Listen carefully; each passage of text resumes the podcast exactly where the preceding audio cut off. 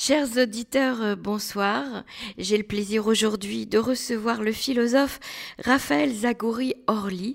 Il est avec nous en ligne pour nous parler euh, de deux, deux, sujets importants, euh, deux actualités. Tout d'abord, un ouvrage qui vient de sortir, qui s'appelle Le dernier des sionistes, aux éditions Les liens qui libèrent.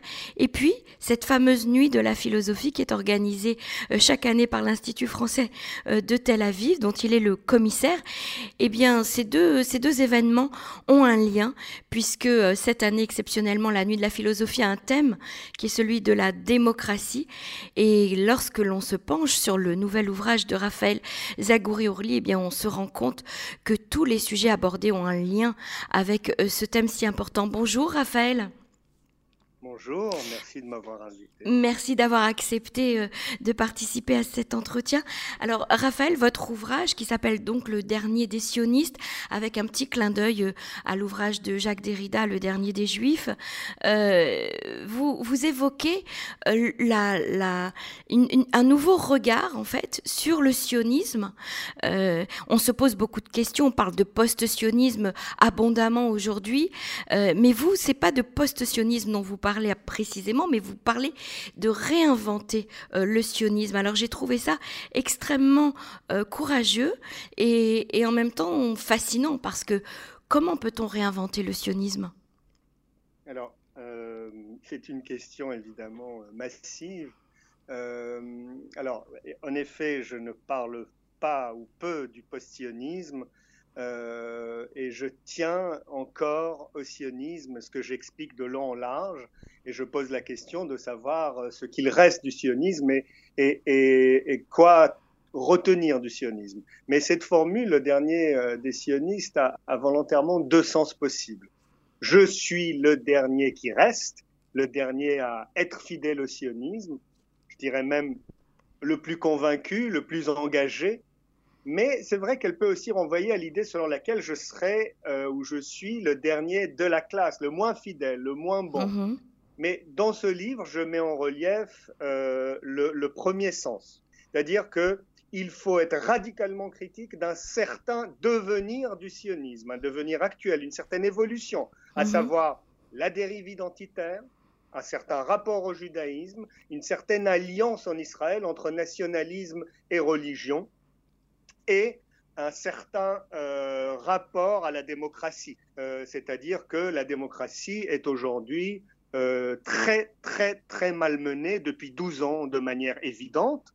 Et ça, je pense qu'il faut se démarquer de cette tendance-là. Mm-hmm. pour cela, j'ai engagé une réflexion sur le rapport du judaïsme au sionisme, le rapport du judaïsme à la démocratie et la question, si vous voulez, plus politique ou plus directement politique de la notion de souveraineté.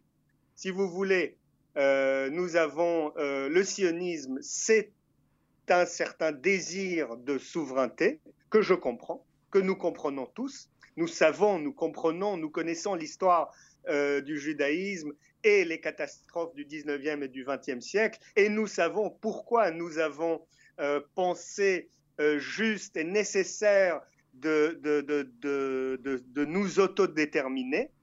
Euh, mais, et donc, une certaine souveraineté nous protège mhm. et nous a protégés, et c'est ça le sionisme, mais la souveraineté donne lieu à beaucoup d'abus aussi.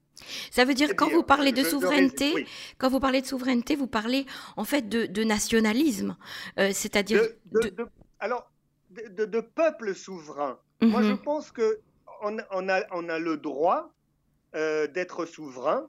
Euh, il est juste d'être souverain, surtout par rapport à notre histoire. Il a fallu faire nation, il a fallu aussi faire armée. Et c'est ça une des idées de ce livre, et de montrer que le nationalisme, et surtout dans sa version actuelle, n'est pas le dernier mot du sionisme. Et, et, j'irai encore plus loin. Euh, le, nationalisme euh, tel qu'il est aujourd'hui euh, assumé et déployé par un certain courant euh, dominant, s'il faut le dire, du, sionisme, est non seulement destructeur, il est destructeur pour nous, il est destructeur pour notre avenir, il est destructeur pour les Palestiniens, il est profondément périmé et usé, et il nous faut d'autres types d'accommodements, et c'est là que rentre la question de l'inventivité dont mhm. vous parliez au début. Mhm. et, je dois dire, je dois dire, si je peux encore bien sûr, bien dire sûr. un mot, c'est que vous savez, on voit beaucoup d'initiatives, beaucoup d'initiatives en Israël. En ce moment même, d'ailleurs, euh, et je ne pense pas uniquement à la contestation, à ce qu'on appelle la Mecha, la contestation de Balfour, que évidemment je vois d'un très très bon œil, mhm. euh, mais on voit beaucoup d'initiatives en ce moment qui cherchent à inventer de nouvelles formes de vie en commun, à la fois entre euh, religieux et laïcs, mais aussi entre, euh, entre juifs et arabes. Et ça, c'est extrêmement important parce que, vous savez, nous n'avons jamais été aussi proches de la guerre civile, nous n'avons jamais été autant divisés, divisés entre nous, entre juifs, et ça, c'est complètement Netanyahou, et nous n'avons jamais été aussi, comment dire, divisés, euh, où nos relations n'ont jamais été aussi mauvaises et violentes entre juifs et arabes. Alors, ça voudrait dire, euh, Raphaël Zagouri, que dans un premier temps, donc le sionisme ne s'adressait qu'aux juifs, euh, avec, euh, comme vous l'avez expliqué, cette notion de souveraineté et ce nationalisme qui, a, qui nous a tous attirés euh, vers la terre d'Israël, à construire un État-nation, etc. Et puis aujourd'hui, après toutes ces années où, on s'aperçoit en fait que la cohabitation se passe de plus en plus mal avec ceux pour qui Israël est aussi leur pays, un petit peu, c'est une, une, notion qui est importante dans votre discours. Pas, pas un petit peu, c'est leur pays c'est leur pays. Alors, ce serait d'inventer un sionisme qui réunirait euh, tous ceux qui tiennent à cette terre, en fait, qui tiennent à ce lieu. une des thèses que j'essaye de développer euh, dans ce livre, c'est que le sionisme, non seulement doit, mais peut aussi se risquer aujourd'hui. Il peut se risquer aujourd'hui. Il a, il a fait toutes les preuves nécessaires et il peut se risquer aujourd'hui vers cette inventivité dont, vous parlez.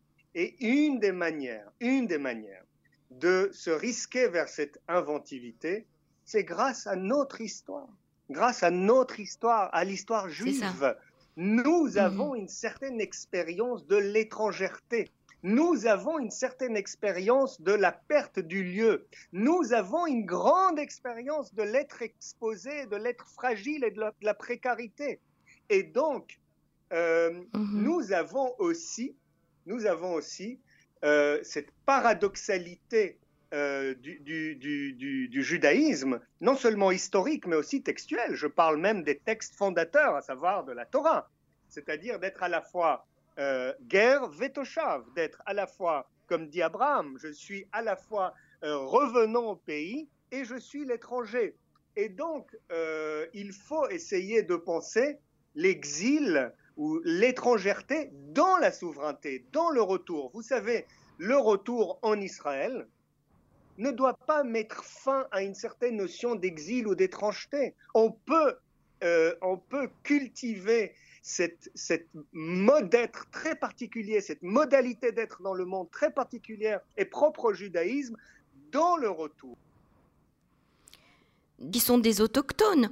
Vous parlez de ceux euh, qui, ont, qui sont passés par l'exil, mais ceux qui vivent ici. non, mais, je, mais, je, mais, mais vous savez, on a toujours la mémoire du, du, de l'exil et on a toujours, on a tous entendu le, le on est, on, a, on est tous constitués par le plus d'une culture et plus d'une histoire et plus d'une langue. Et il ne mhm. faut pas oublier ça. Nous avons tous entendu d'autres langues chez nous que la langue hébraïque. L'autochtonie, euh, n'existe, n'est jamais une donnée définitive. On n'est jamais des autochtones, on vient toujours d'ailleurs. Abraham lui-même vient d'ailleurs. Tous les fondateurs du judaïsme viennent d'ailleurs. Je vous parle de, des Arabes musulmans, des Arabes chrétiens. Euh, je vous parle de ceux qui, pour qui la terre ici, en Israël, c'est chez eux, c'est leur maison. Mais il n'y a, aucun, y a aucun problème. Il y a beaucoup d'Arabes, je, je, je, dois le dire. Bon, je, J'en parle longuement dans mon livre à travers aussi euh, le discours de, Ahmed Tibi euh, mhm. le jour de la Shoah. euh, Ahmed Tibi, euh, que vous connaissez, qui est un membre du Parlement, euh, qui est membre de ce qu'on appelle la Meshoutefet, le, le Parti arabe uni, sans le RAM, sans les fondamentalistes, qui vont d'ailleurs faire partie de la prochaine coalition, le jour de la Shoah, s'adresse aux, Arabes israéliens, aux Palestiniens israéliens, aux Palestiniens et au monde arabe, et il leur dit euh, euh, vous vous méprisez terriblement si vous assimilez la Shoah et le drame palestinien. Euh, et il critique d'ailleurs sans réserve dans ce discours le négationnisme ou un certain négationnisme qui a cours dans le monde arabe. Et pourquoi je rappelle cette histoire? Pour vous dire qu'il y a beaucoup d'Arabes aujourd'hui qui veulent vivre en Israël et qui comprennent, mm-hmm. qui comprennent non seulement qu'ils veulent vivre, mais qui comprennent que la démocratie israélienne est tout à fait bénéfique pour eux. Mais il faut aussi que nous, nous comprenions le contraire, que nous comprenons que nous avons besoin des Arabes et nous avons besoin des Palestiniens. D'où ma question. Nous avons besoin. D'où ma question, la question que je vous posais, c'est-à-dire que si on doit réinventer euh, le sionisme, est-ce que ce sionisme nouveau ne devrait pas comprendre euh, tous ceux qui souhaitent habiter sur cette terre? Absolument, absolument. Absolument. Et c'est pour ça, c'est pour ça que toutes ces initiatives que nous devons encourager et il faut que le, que le monde s'allie à nous. Mhm. Toutes ces initiatives en Israël, toutes ces ébauches qui tentent d'imposer aux politiques, aux décideurs des modalités nouvelles de vie en commun euh, entre juifs et arabes, entre autres, mais aussi entre religieux et laïcs, euh, sont, sont, essentielles. Vous savez, euh, je dois dire, et, c'est de plus en plus évident et c'est de plus en plus visible, je crois, pour tout le monde, mhm. avec entre autres ce qui s'annonce comme, comme manifestation dite du drapeau, alors qui est un détournement horrible du drapeau d'Israël d'ailleurs. Euh, toutes ces, on voit clairement que non seulement on voit clairement les abus du nationalisme et du souverainisme, euh, mais on voit aussi qu'il y a des hommes politiques, et je pense notamment à Benjamin Netanyahu, qui ont tout intérêt à garder l'état de guerre permanent parce que celui-ci pervertit la démocratie. Et Israël ne pourra continuer que s'il demeure démocratique. Mhm. Et donc, on voit aujourd'hui la corruption à tous les niveaux. Mhm. Il n'y a pas de budget. Israël n'a pas de budget depuis trois ans. Personne n'en parle dans les médias parce que Benjamin Netanyahu a complètement corrompu les médias la sécurité est érodée. Euh, je pense notamment du côté de Gaza et du côté de, de, l'Iran. La coexistence n'a jamais été aussi malmenée, à savoir d'abord entre juifs. Je dis d'abord parce que parce que c'est frappant. Je veux dire, le discours de la haine aujourd'hui est, complètement attisé. Mhm. La Cour suprême, la Knesset, la police sont attaqués comme jamais. Et donc, il faut comprendre, il faut comprendre que l'État-nation, le nationalisme, la souveraineté ne peuvent pas être le dernier mot non seulement du judaïsme, mais le dernier mot du sionisme. Le, renouvellement pardon, s'impose. Il mhm. faut absolument, il faut absolument inventer autre chose. Alors, inventons... nous avons les outils. Pour, nous avons les outils. pour inventer autre chose, il faut être deux.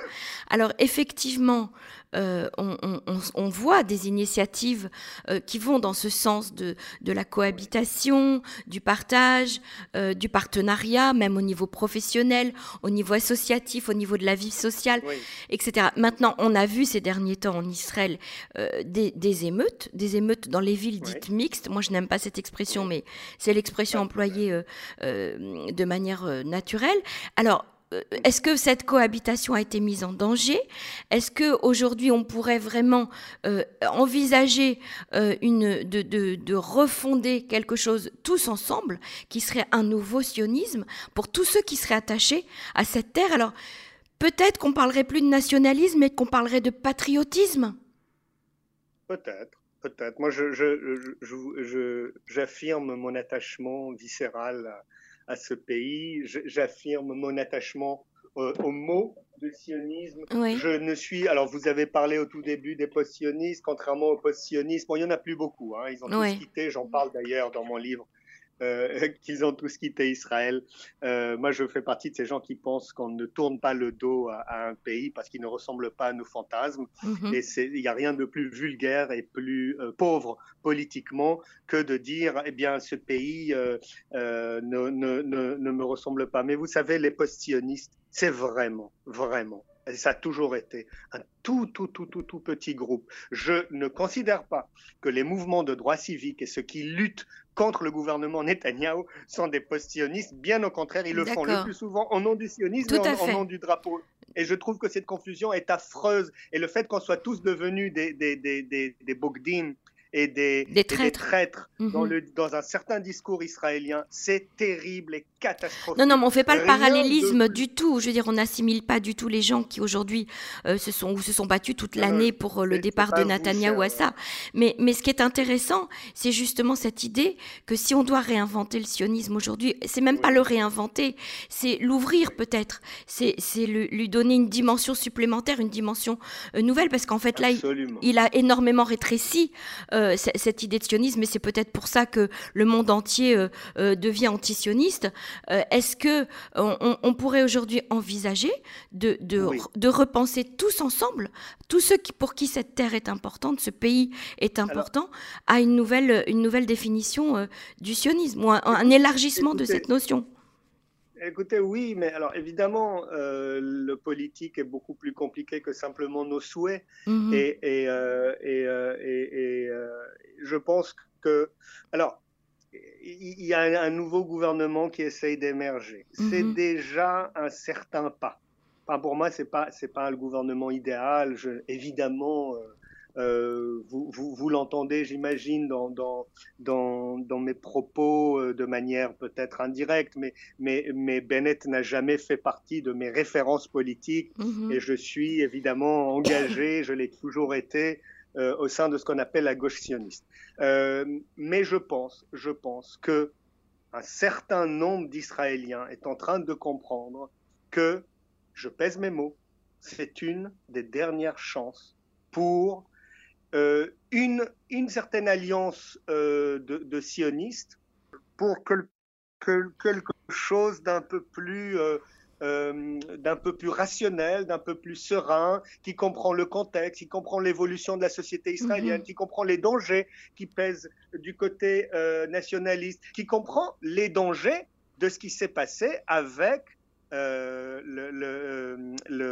l'ouverture par Benjamin Netanyahu des portes de la Knesset à l'extrême droite israélienne. Mhm. L'extrême droite israélienne est aujourd'hui derrière les derniers embrasements et l'embrasement possible euh, mercredi. Mhm. et, et, et, et, je veux dire, il y a une partie de la population, y compris parmi les sionistes religieux, ce qui est quand même une nouveauté, mhm. euh, qui comprend que ces gens-là vont nous euh, conduire à la catastrophe, à la catastrophe et, que surtout le Hamas et Benjamin Netanyahu ont tout intérêt à, maintenir non seulement leur alliance objective, que tout le monde comprend qu'elle a lieu en ce moment, parce que c'est quand même lui qui a inventé le Hamas, mais aussi euh, le, le,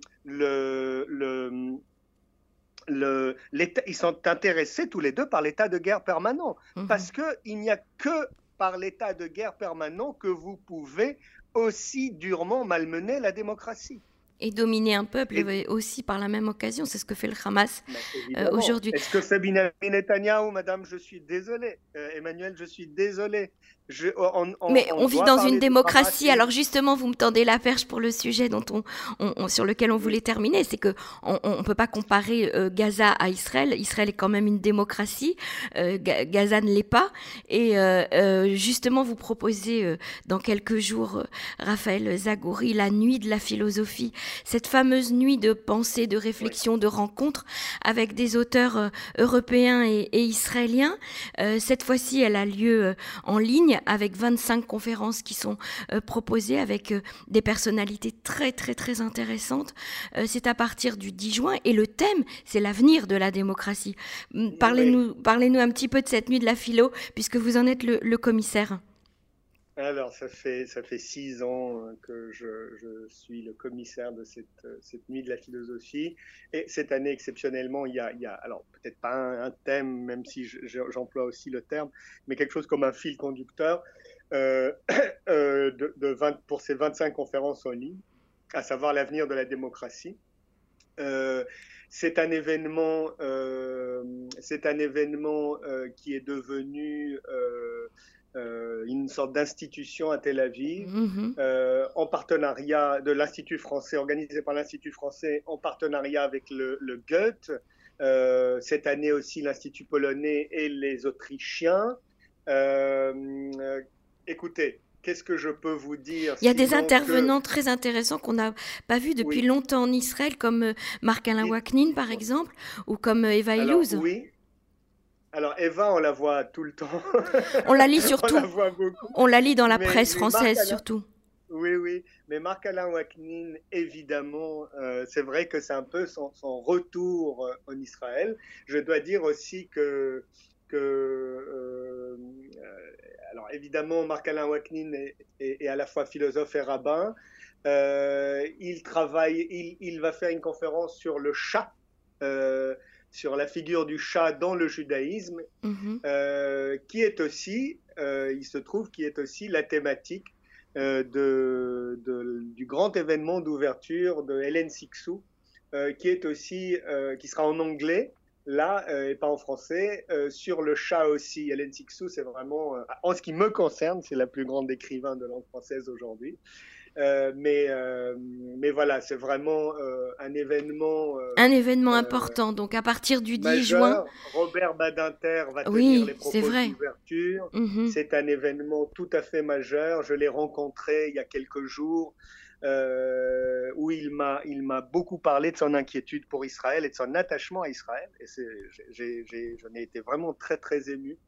Euh, après, il y a euh, quelques grands intellectuels français et françaises comme euh, Corinne Pelluchon, Sandra Logier, qui a beaucoup écrit sur les téléséries -hmm. et qui va faire une collaboration euh, avec avec Sapir, Michlelet Sapir dans le Negev, mm -hmm. qui a aussi une, euh, qui, qui, a développé une spécialisation dans en les série. téléséries, comme mm -hmm. vous savez en Israël. Mm -hmm. et, et, et, Sandra Logier, qui est une spécialiste et qui a écrit des, des, livres de philosophie sur les téléséries, est très intéressée par les téléséries israéliennes.